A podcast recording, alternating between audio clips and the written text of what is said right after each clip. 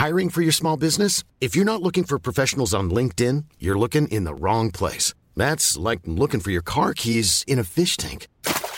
LinkedIn helps you hire professionals you can't find anywhere else, even those who aren't actively searching for a new job but might be open to the perfect role. In a given month, over 70% of LinkedIn users don't even visit other leading job sites. So start looking in the right place. With LinkedIn, you can hire professionals like a professional. Post your free job on linkedin.com slash people today. Vox Polony.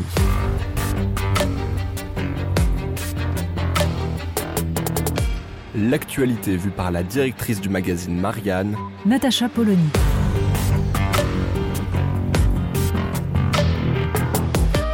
Vox Polony. Nancy Pelosi a donc effectué sa petite visite à Taïwan. Elle est arrivée, elle est repartie. On en a parlé dans le monde entier et c'était bien le but.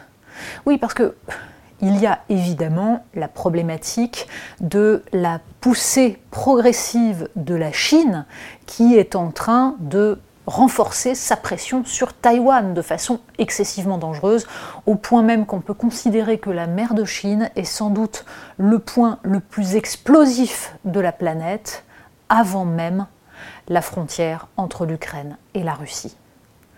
Mais pour bien comprendre ce qui se joue, il faut évidemment analyser plusieurs éléments.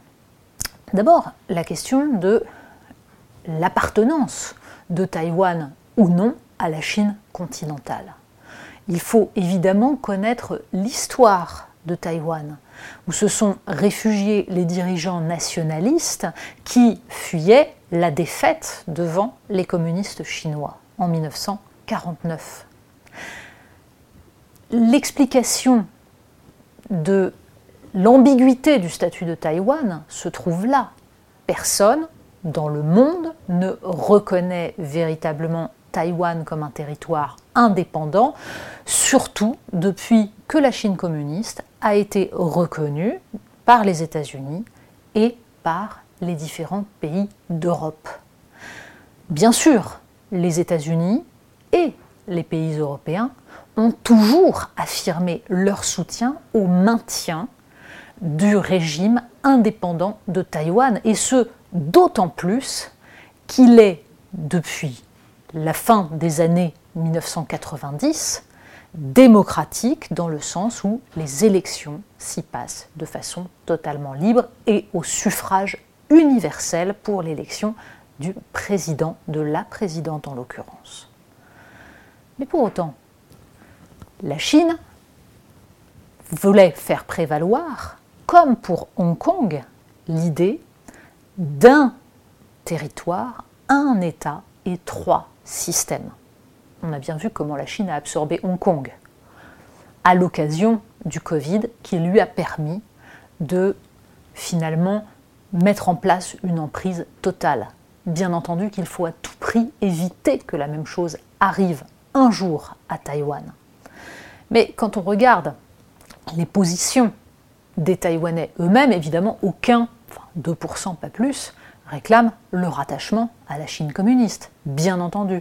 En revanche, les positions ne sont pas les mêmes entre les milieux économiques et les milieux politiques et militaires. Les premiers préfèrent maintenir leur business, donc veulent des relations pacifiées avec la Chine, quand les autres évidemment intérêt à maintenir plutôt une situation de tension.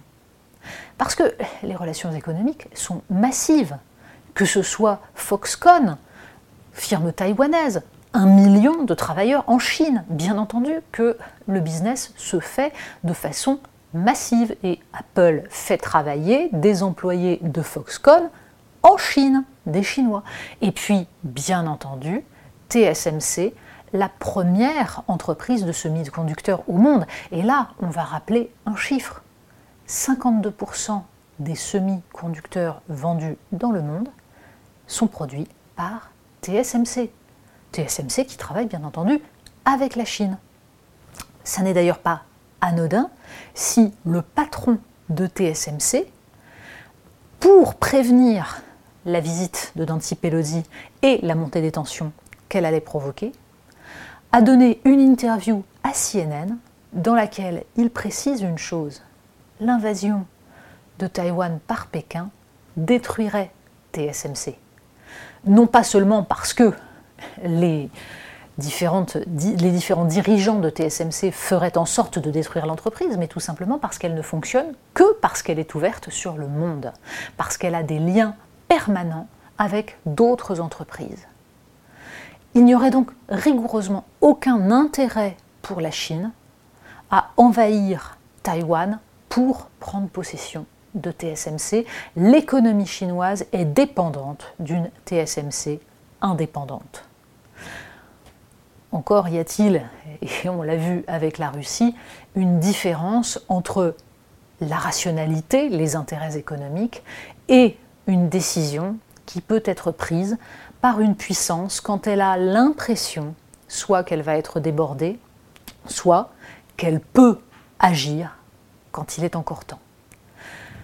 En l'occurrence, c'est dans ce contexte que Nancy Pelosi a donc débarqué à Taïwan.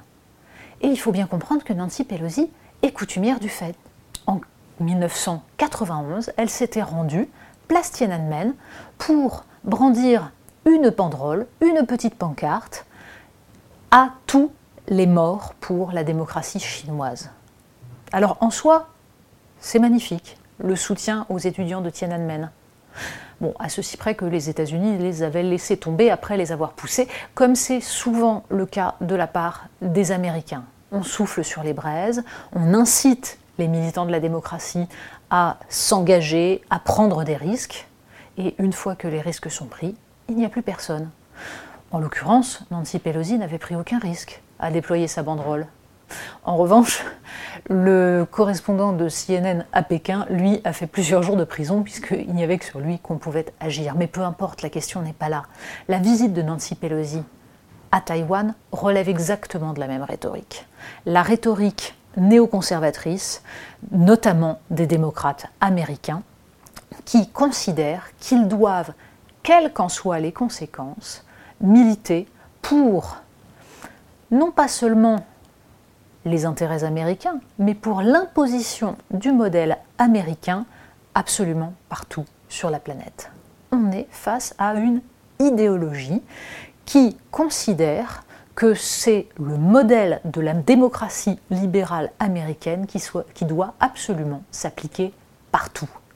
Il faut donc à chaque fois allumer des incendies, pousser à l'attention face au modèle qui résiste.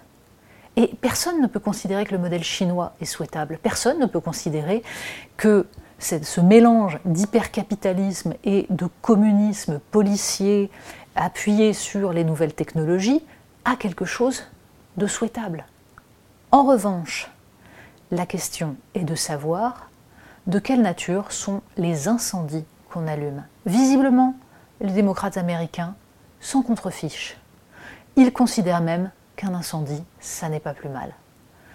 Il y a là quelque chose dont devraient se préoccuper les Européens. Ils ont accepté dans le rapport de l'OTAN deux paragraphes sur la Chine, dont on ne voit pas bien le rapport avec l'OTAN. C'est-à-dire qu'ils ont accepté finalement, aux grand dames d'Emmanuel Macron, d'épouser les intérêts stratégiques américains de monter en tension avec la Chine. Il serait peut-être temps de se demander où ça nous mène. Vox Polony. Retrouvez tous les podcasts de Marianne sur les plateformes de streaming. Et puis les analyses, articles et entretiens de la rédaction sur marianne.net. Et surtout, n'hésitez pas à noter cet épisode et à nous laisser vos commentaires.